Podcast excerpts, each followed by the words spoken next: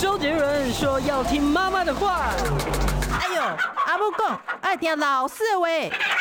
可是老师说，长大后要听老板的话。不管是谁，都要听医生的话。嗨，大家好，欢迎收听今天的《听医生的话》，我是节目主持人李雅媛哦。我今天要跟大家谈一个哦，不管你是不是银发族，你都应该要关心的议题哦，那就是失智症的问题。我今天为大家邀请到的来宾呢，是网友票选失智症良医前五名的台北振兴医院精神医学部的主治医师，也是荧光学院的主任袁伟袁医师到我们节目中来。袁医师好，早，雅媛姐，呃，各位听听众朋友，大家早。是袁医师，其实一讲到这个失智症哦。大家很多人就会说，人家到了一定的年纪之后，老人家记性本来就不好嘛。哦，那我怎么去分辨说他到底是老了记性不好，还是他真的已经开始出现失智的症状？嗯。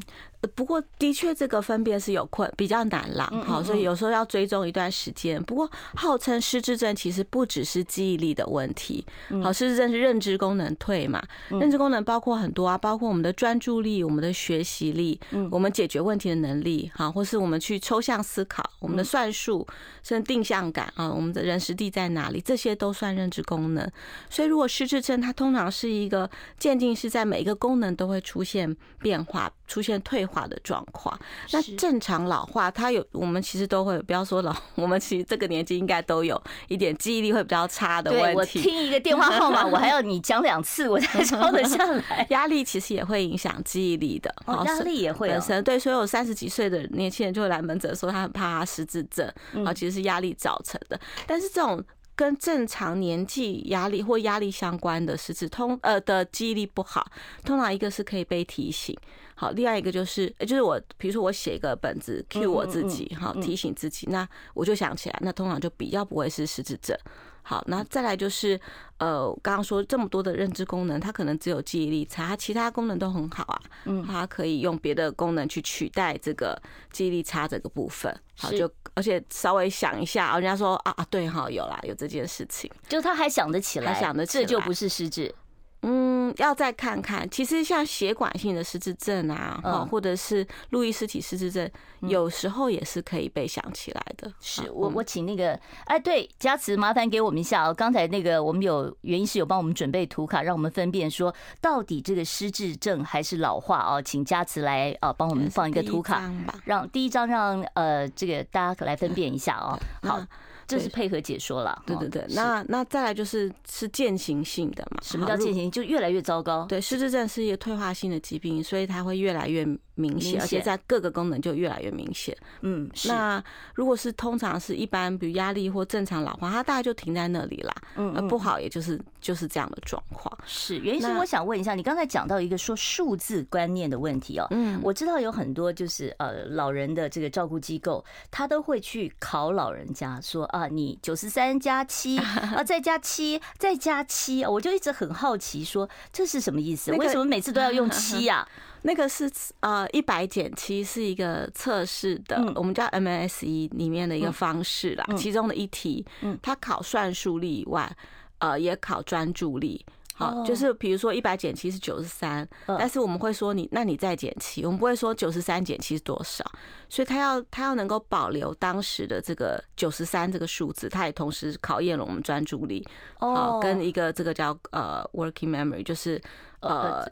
在这个记忆的过程中，过程中的一个记忆力。对，那它是一个题目，七是因为比较难啊，减二就很容易嘛，减偶数也会想十也很容易。可是医生都减七，对不对？对，七就是难一点，这是标准化的测试啦。那我自己如果这样测试，说我还算得出来九十三减七是多少，是不是就代表我没有什么失智的问题呢？就是刚刚这是其中评估一个向度啊，它那个向度其它那个测验其实评估很多很多不同的向度，还有理解力等等。是是。然后我们也有测验，就是。失智追踪实在太久，五年、五年、六年，照理说这是一个短期的记忆嘛，嗯，呃，或立即发生的记忆，但他因为太长测了，他从功能没有很差的时候就开始测，所以一百减七对他来说，八九三八六什么，他已经变成很熟悉的题目，对，他搞不好都会背了。对，所以在那样的老人，我们就会有时候会换一下题目。嗯，好，然后你就会知道，就是说啊，猜题猜错了，对对对，是不能用硬背的这样。是，原因是你刚才有提到，你就说失智哦，如果是这个血管退化啊，这这一类的，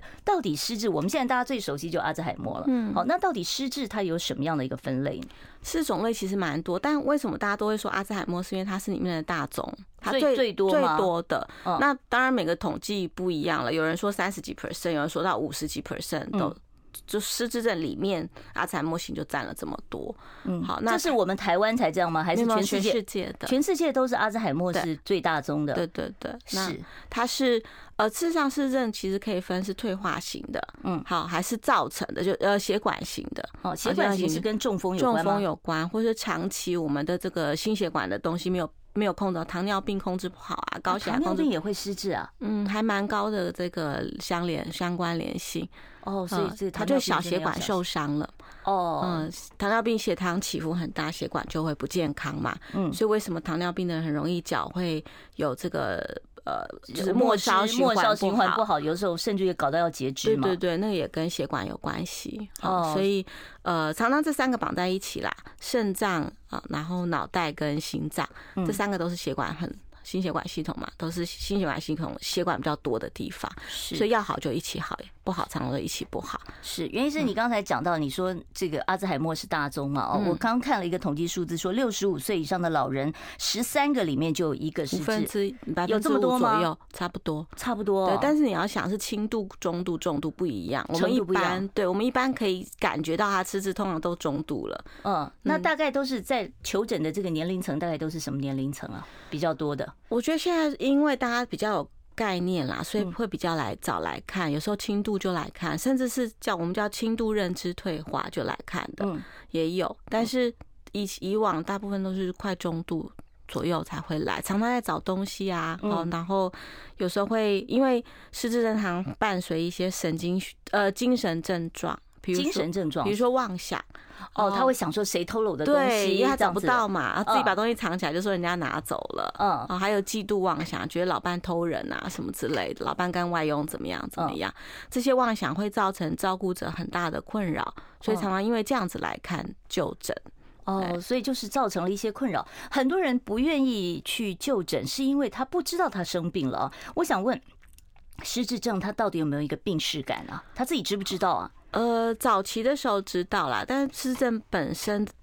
比较没有病史感也是事实，是哎，所以有时候我们做测验，他答的很快，都觉得自己答的很好，这样。哦，对，我还碰过那个，知道有那个老人家就说，哦，医生问他对答如流哦，然后旁边的家人就说他讲的都是错的，错的，对对，说你有几个小孩啊？哦，他随便讲一个数字哦，然后就是脑子很清楚啊，结果旁边家人说都不是，对对对对，有时候会有这样状况啊，有阿兹海默型很容易这样子，嗯，他比较没有情绪的部分，嗯，好，我们叫做皮质性的这个失智症。嗯，比较高功能哈，比如说计算能力啊、记忆力啊这种高功高功能的，他比较没有情绪症状，所以他可能情绪还不错，啊，他可以跟你社社交都看起来很好这样子。我们我们自己我自己外婆也是失智症，她去看诊神经内科，因为我不能自己开嘛，嗯，神经内科就问完他还说他说。你妈很好啊，你是要我开什么证明嘛？这样我说没有 没有，他真的不知道，他答的所有东西都是错的，什么他跟弟弟住在苗栗啊，什么都都是错的啦。他早就转来台北跟儿子住了之类的。对，所以就是说，你千万不要觉得说阿公阿妈对答如流，对，其实你家人一定要在旁边，对不对？你这种带老人家就诊是必须要家人在旁边比较好啦，因为很多 information 是正确的，是家人提供的。因为老人家讲的，医生也不知道对还是错呀。有时候讲的很气，说他先生有外遇，我们也真的很难判断到底是真的真的还是假的。的啊，那他们会不会有就是现实跟梦境分不清楚这样一个状况？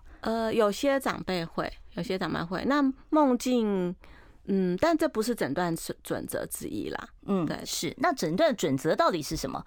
要做什么样的 MRI 或者什么样的测试吗？呃，一般呃，我们看一个病人。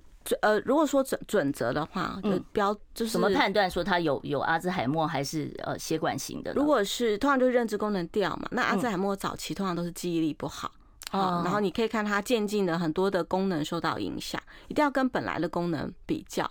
比如说会计师，就他现在算账不会算，然后常常没有付信用卡的费用，这就是跟以前功能很差。好，那如果说他本呃，本来是家庭主妇，就做菜味道变得比较咸，比较味道比较怪，可能是味觉坏掉了吗？也有可能，所以要看不能看单一项的呃这个症状，嗯，但是很重要是跟以前比较，比如说我不会做菜，嗯，那我七十岁的时候去问我做菜做好不好，一定做不好，但不是功能掉。好，所以是跟你本来很擅长的事情，比如说你很会讲话，嗯，但是到七十几岁，诶，讲话如果不流畅了，嗯，然后很多字讲不出来，那就是跟本来的功能有落差。那突然变沉默呢？变沉默要小心，一个会不会有忧郁症在里面了？当然，失智症到中期以后，呃，也会有一些语言上的困难。嗯呃，所以老人的忧郁症跟失智症其实也有关联性的，是不是？那个关联性有双重的，一个关联性是忧郁症认为。呃，久了以后有可能造成失智，因为它造成大脑的一些改变。嗯，好，那也有一些忧郁症的人，他吃很多的安眠药，那也有可能造成失智的危险性增加。所以安眠药吃多了，真的会造成失智？研究上是这样认为。像那什么赞安诺那一类的东西会吗？它是镇定安眠药，所以它使用的量如果久，时间久了哈，量多了是有可能的。但是失智症不是单一因素啦，失智症影响因素很大。哦，如果真的都没有睡，然后压力很大，也有可能会造成失智。所以不要只看一个因素。是您刚才讲到了，就是说这个阿兹海默就占了百分之三十几嘛？哦，那这很多人就会问说，这个我们就最怕的就是有没有家族遗传？哦，看到家里面的爷爷奶奶哦已经出现了这个阿兹海默的症状，那孙子辈、儿子辈就开始担心了，我会不会也有呢？是不是有遗传？遗传性没有那么直接，但是如果你看到很多家里面的人都有，的确我们就要小心自己是不是比较有这个危险因子。对，那第二个就是，呃，如果早发，通常也比较偏遗传性，就六十五岁以前。哦，好，呃，六十岁以前当然有别的可能啊，比如说血管中风造成的。好，我们现在失智症年轻化，其实大部分是因跟中中风中风有关系的。对，嗯，那或者是他外伤造成的。但是如果是没有这些其他因素，它是早发型的，甚至诶，比如说你外婆有啊，你后面的人也呃，就家里面几个阿姨都有，那我们就要小心一点，这样。是好，我知道这个失智症的议题其实非常非常的呃广泛啊，有太多太多问题想要问袁医师了。待会儿呢，我会在三十八分的时候开放十分钟的扣印专线，让听众朋友，如果你有这方面的困扰或者是相关的疑问，都可以请教袁伟袁医师。我们现在先稍微休息一下啊，待会儿呢再回到听医生的话。我关心国事、家事、天下事，但更关心健康事。我是赵少康，推荐每天中午十二点在中广流行网、新闻网联播的《听医生的话》。我们邀请到的都是国内数一数二的医疗权威，给你一个小时满满的医疗资讯，让你健康一把抓。除了收听以外，还要到 YouTube 频道上订阅 “I Care 爱健康”，按赞、订阅、开启小铃铛，爱健康三支箭，一件不能少。欢迎听众朋友回到我们听医生的话节目现场，不要忘了订阅一下我们的 YouTube 频道，我们是 I Care 爱健康，或者你搜寻李雅媛爱健康都可以哦。我今天现场为大家邀请到的呢是呃这个网友票选失智症良医的台北振兴医院精神医学部的主治医师，也是荧光学院的主任袁伟袁医师哦，在我们节目现场跟我们聊这个失智症。其实刚才我们有一个话题聊了一半，那就是失智症跟老人忧郁症之间的关系啊。那对于这个失智症跟老人忧郁症是不是一定会并行发生呢？呃，刚刚讲了，前面讲到的是忧郁可能会影响失智的发生嘛？对。但是其实忧郁是脑部疾病，失智也是脑部疾病，所以他们并行的几率很大。这脑部有病变吗？对，就是他那个病变可能就是退化型的病变，有一些不好的沉积物啦，就像阿兹海默型，我们说里面会有这个呃这个 NFL，就是有有一些沉积物啊，套蛋白、类电或类电。要验血才验得出来吗？验不到，血液验不到，你要验这个呃，那要验什么呢？脑脊髓液，但是脑脊髓是一个很侵入性的检查，所以不会做这个吧？老人家对我们诊断不会去看这个东西。哦，那我们诊断怎么样确诊呢？看。看症状，除了症状以外，然后我们会照一些脑部的影像去排除一些原因。哦，啊，比如说你是不是中风造成的啊？是不是呃以前受过伤造成的啊？我们也会抽血。啊，因为还有很多，我们刚刚讲到这个失智症原因嘛，有次发型的，嗯，好，比如说你甲状腺的问题有没有控制，有可能会造成甲状腺也会造成失智啊。对，就是如果他长期没控制好，对，没有控制好，的确会造成失智症状。这是低下还是亢进会有？都有可能，都有可能啊，可能哦。低下会比较明显一点，低下会比较明显哦。然后维生素 B 十二或叶酸的缺乏也有可能造成失智症。好，以早年还有梅毒比较盛行的时候。也会梅毒第三期也会影响到伤到脑了，对，所以还蛮多续发的可能性啦。是，那很多人就会说，失智症既然都治不好，我看医生干嘛呢？哈，那我失智症如果越早发现，是不是可以有效的？呃，如果说不能不可逆，那至少是不是可以减缓它？后续变严重了，延缓退化或者是预防发生，其实是两两个部分嘛。延缓退化的确有药物可以处理。那为什么看医生？一个是为了看有没有药物可能帮助他延缓退化。大概用这样的药，如果是阿兹海默型，好，或者是路易斯体症后呃失智症，可能用这样的药延缓退化药可能会有效果。嗯，大概一半的人会有效。那只有一半呐，那另外一半就没效了。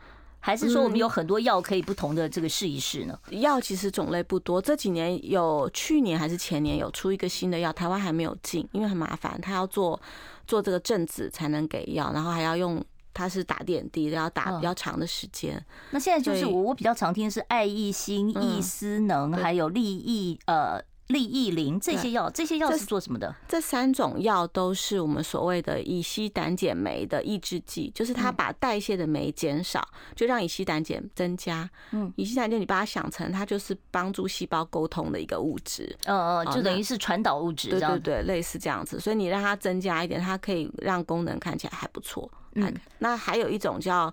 慢慢听，我不知道 N N N N M D A 的这个拮抗剂，嗯，它是机转就跟刚刚三个不一样。那它是做什么的呢？它也是预防失智，但是健保是给用，就认为。用在中重度比较有效，有条件适用的。那前面我刚才讲的三种药是健保都可以开吗？也是一样，就是刚刚说它是适合阿兹海默型的或路易斯体，所以我们要先排除刚刚其他的原因哦，才能够给药，才能给药。那比较麻烦的是血管型失智症哈，就是中风造成的，或是很多慢性血管疾病的哈。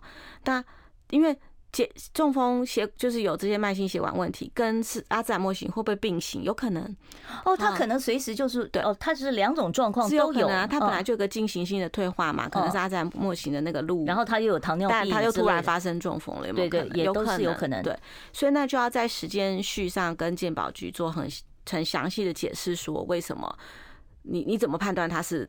到底哪一型？对，他适不适用这个药物？对，但常常会被踢退，所以这个部分就有时候会，如果家属想用用看，可以自费吗？可以自费。哦，就是医生可以开处方签让你自费来。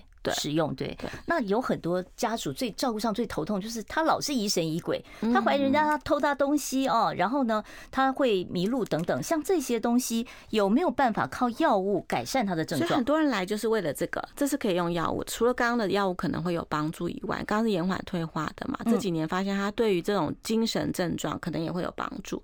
除了这以外，我们精神科老科老人精神科在开的这个一些抗精神病的药物可能会有帮助。啊，或者是有些失智症老人就整天愁眉苦脸，说不出什么真的忧郁的事情，但是他就是很忧郁，很多事情很漠然，嗯，好，又吃不好，睡不好，那有些抗忧郁剂也会有效，所以这旁反而是旁边这些症状常常是反而是比较好处理的，或者是被带来的原因，但是它是可以处理的，可以处理，哦，对，就是但老人家就是多重用药，我们就要比较小心，所以有时候我们调药会调的很慢。嗯，第一个它本来耐受性就比较差嘛，嗯，我们我们最怕用药以后就跌倒，好，所以我们一定要一点点一点点，看它可不可以适应。哦，所以这些药物是有副作用的，是啊，它会头昏吗？所有药物都有副作用啊，我是说它的生病也有副作用，它的副作用大概主要是什么样子呢？每个药走不稳还是？每个药不一太一定，像爱益新就很容易做噩梦，哦，做梦多啦，好，然后这几个像刚刚说乙烯胆碱酶那三个药物都会反胃的很厉害，所以像益思能它就有出贴片。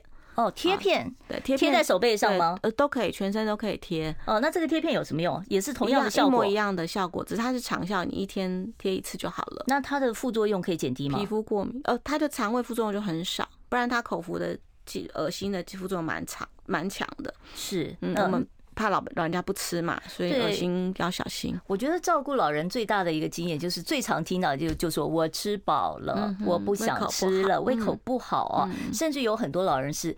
东西含在嘴巴里，他就是不吞下去啊，可能还是忘了吃的，他是忘记吗？还是他的那个吞咽功能出问题？都有可能啊，都有可能。这个是失智症的症状之一吗？失智症症状之一，比较后期了啦。哦，就是哦，吞咽有困难是属于后期的，嗯，哦，所以呢，在后期的话，我们的这个治疗上面还有没有什么样可以做的呢？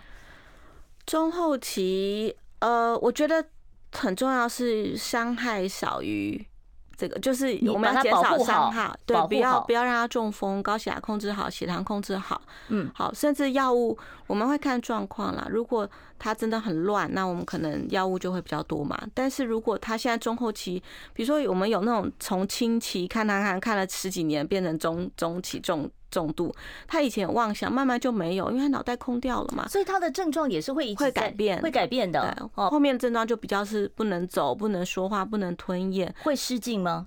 有些人会啊，有些人会失禁，那那会有致命的风险吗？会不会说影响到呼吸系统？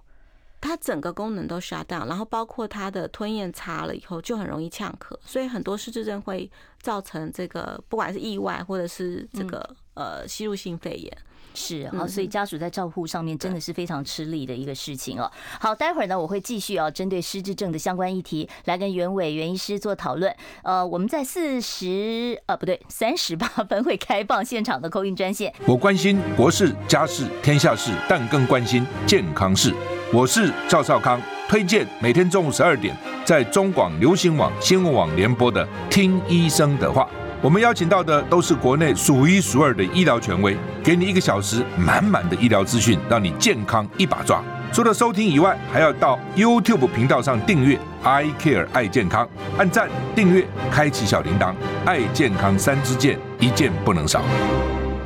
欢迎大家回到我们听医生的话节目现场。我今天现场为大家邀请到的呢是呃振兴医院精神医学部的主治医师，也是荧光学院的主任啊，是失智症方面的这个专家袁伟袁医师哦，来跟大家聊聊啊失智症的相关的一些问题哦。刚才我们讨论到了这个吞咽的问题哦，那接下来我就想问一下，像有很多现在有很多的医院都有一些长照的机构，或者是呃这个政府现在也有一些长照的一些日间照顾的班，那到底是把老老人家留在家里比较安全，失智的老人留在家里比较安全，还是应该要强迫他去从事一些社交行为？该不该强迫？因为有的老人他就不愿意出门呢、啊。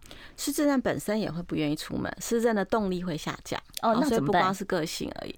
你刚刚问的是安全，最安全就绑在床上最安全啊，但是不健康啊。对啊，也不可能这样，大家也做不出来啊。自己家里面的长辈嘛，对，所以就是呃，还有就是你坐久了，长辈。坐久了，躺久了，他记忆力掉的非常快，一个礼拜就可以掉很很多。你说肌肉的这个力量，对对对，肌少症嘛，肌少症比较强调这件事情，所以。在家其实并不是一个很好的办法。当然，如果你有很大的人力，可以在家里陪他训练专业的训练啊，像类似物理治疗一对一这种，当然是很好，陪他聊天很好。但我就我知道，其实大家比较没有办法做到这样子。所以，好的日照中心，当然我觉得对，不管是社交的刺激啊，哈，或者是这个。呃，肢体的训练、协调感训练、平衡感、肌力的训练等等，都会很有帮助。是，那在饮食上面，很多家长就呃家属就会讲说，哦，像家里面如果说已经有这个阿兹海默的老人了，他们就会想说，我要预防我将来也变成这样。那我吃鱼油、吃坚果有没有用？运动有没有用？可不可以预防失智症的发生呢？运动非常有用。运动有用啊，运动很有用，就是对于不管是忧郁或失智的预防，嗯，其实运动是很有效的。但是如果真的生病了，不要只靠运动了，就那个效果就就是治疗还是要治疗。那鱼油是目前这些营养品来说，哈，就是补充品来说比较有实证证据的。哦，鱼油是真的对于这个脑部的退化是有帮助的，对 EPA 嘛。嗯嗯嗯。呃，那其实坊间也。出很多，像姜黄也做过不少研究，姜黄也认为是有点效果，姜黄也是有点效果，对，但是实证就没有鱼油那么多，嗯，哎，所以就是呃，研究这件事情就很有趣啦，就是有些东西你。就是可以怎么样都可以把它弄出来一个好像有效，但是我们就要看是不是很大量的研究都在做证实有效，而且你吃多少才会有效？对啊，吃多久才会有效？这可能就是你不能有太高的期待就是了。它就你把它当成一个保养，不能太不用太贵哈，太贵当然都是为了其其其他的商业商业的考量，对，嗯。呃，但是运动不要钱嘛，鱼油我觉得还 D 三，这些都是这几年比较重视，可以补充可能预防的效有效果。这样子，我想问一下，就是失智症很多家属觉得很伤心的是，他不认识我了，嗯哦，或者是说，呃，他不认识字了，哦，这样有没有可能是这个有没有办法回复，像他能够认人的这些？认人出问熟悉的人出问题，认。就是比如说家人，家人他见面的不认得，通常都比较中后期了，嗯，所以要恢复的难度比较高。但是失智症通常不是我现在不认得，我就再也不认得。常常我们会 and out，哦，对，有的时候有的时候状况，好一点，人来很多啊，他喜欢热闹，嗯，大家看到，哎，他突然好像就话可以讲了，又认得人了，哎，但是几天很安静，他又又回到他自己的世界了。哦，所以他这个是病情是起起伏伏、起起伏伏这样一个状态，但整体来讲其实是。逐渐逐渐在退化，对。那这个退化的过程，从一开始哦带来就医，如果是中度，到这个退化到比较严重的状况，大概这个疗病程会是多长？有人说从诊断到离开大概八到十年，但我相信这跟这跟医疗的有没有介入很多有关系。那跟他发病的年龄有没有关系？有人说你越早发病，你恶化的会越快，是真的吗？早发型的失智症退化很快。早发型失智症的意思就是，一般我们说六十五岁以前叫早发嘛，六十五岁以前都算早发。对，那呃，当然这是一个数字啦，但你就大概抓一下，比如说五十几岁发病，你就会觉得很奇怪啊。嗯嗯。那如果是退化型的疾病，那它又是六十五岁以前发病，的确会退很快。为什么？因为它代表它的生理就是这个生理的因子太强了，它不是今天什么东西造成的，它就真的这个脑袋在走一个退化的路，比较难恢复。原因是我看到一个。一个报道，他说：“他说这个其实阿兹海默不是突然发生的。他说可能在你有症状到去看医生之前，已经二十年的时间了。我不知道是不是这个数据是可信的。二十年前其实就可以看到大脑有一些变化，很微很微小的变化。这这这要做什么检查我才能看出来呢？我我就要开始预防。我觉得没有，我觉得做检查会吓死自己啦。就但是当出现零就出现影响生活功能的时候，我们就要搞清楚，因为要想。”帮未来规划嘛，但你说你六十五岁，你四十几岁就在担心这件事情，又不能做什么，对不对？所以你其实是即即便你知道了，你也不能做什么。对，因为像刚刚讲的药物，它在还没有真的诊断为失智症的程度的时候，它用药反而是弊多于利，所以并不是说哦，那我是不是我四十几岁就开始吃那些刚刚说的乙烯胆碱酶来预防，没有用，而且有伤害。是，哎，所以。那个时候你要真的做检，我们说会二十几岁会出现变化，它会有一些沉积物啦。哎，但是那个能不能代表将来一定发病？其实也不能。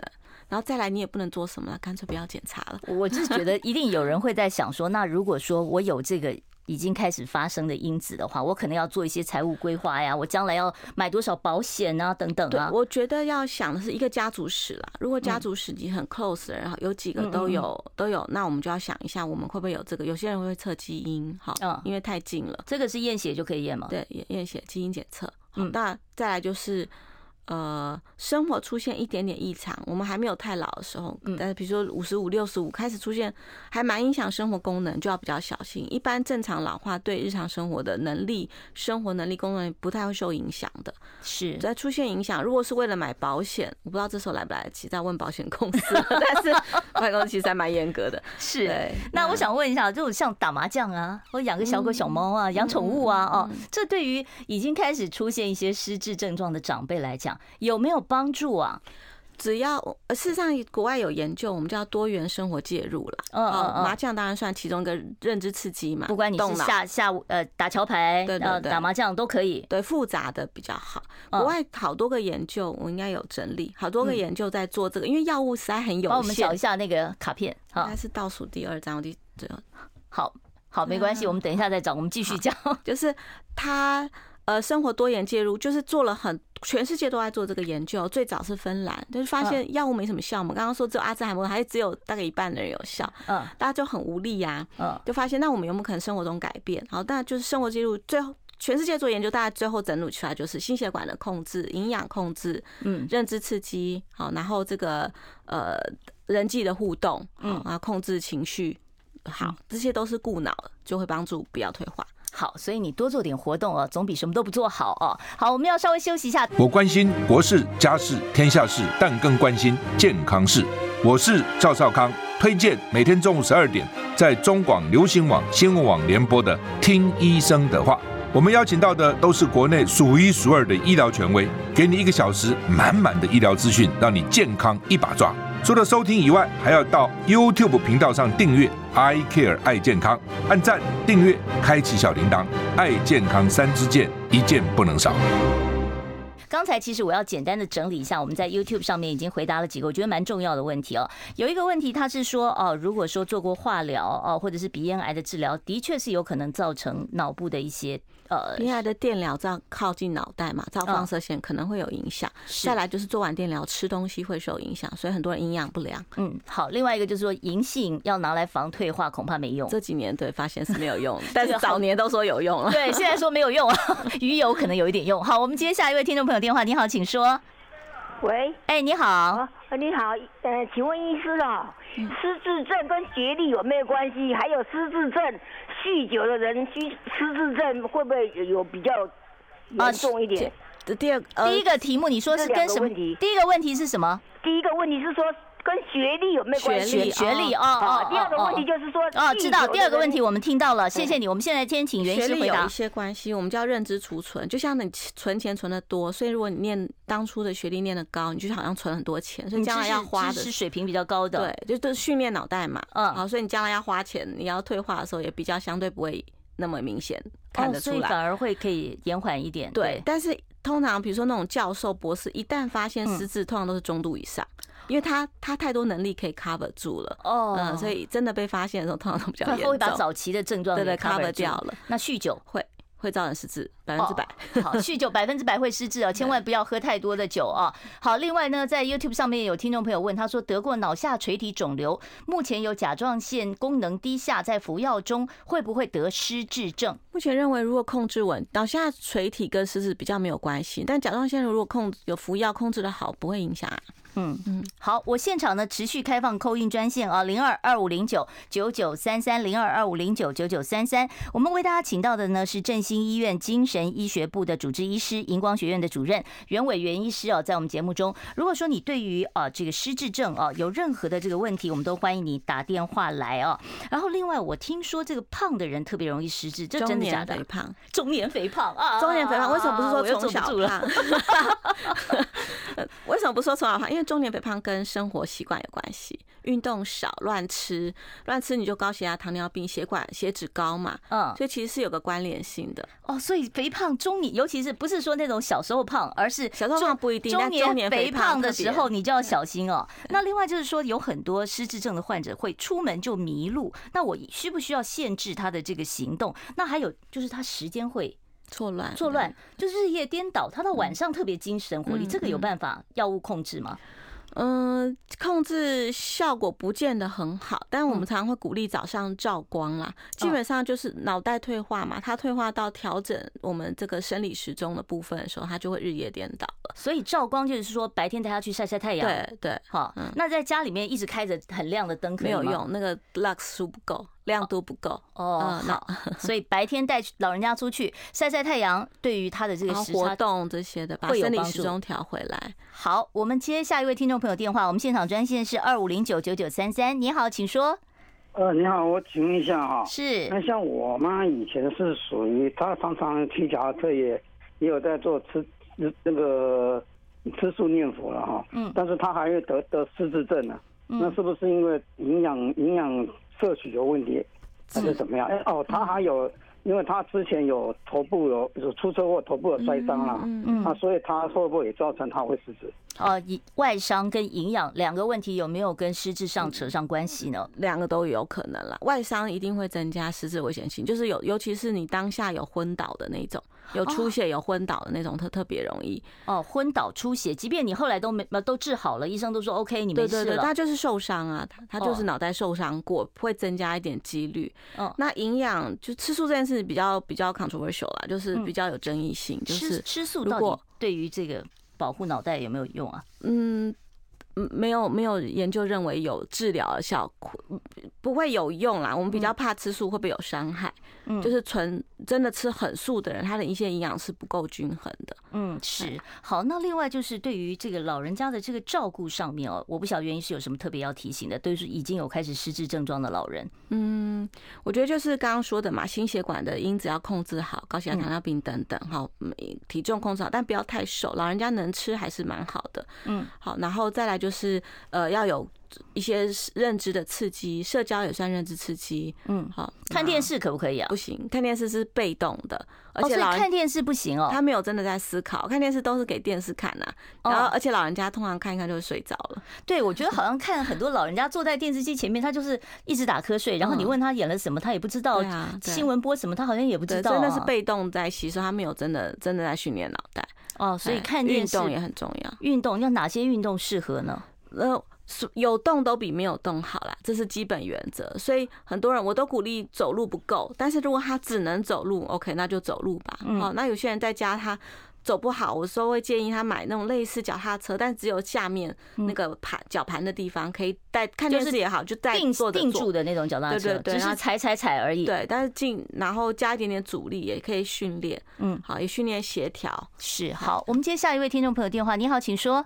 哎，你好，嗯，哎，两位好，那个我先生的妈妈哈，还有他的姨妈，还有叔叔都是曾经失智了哈，嗯，那那这样子，我我先生的那个患失智的几率会较高，比较高吗？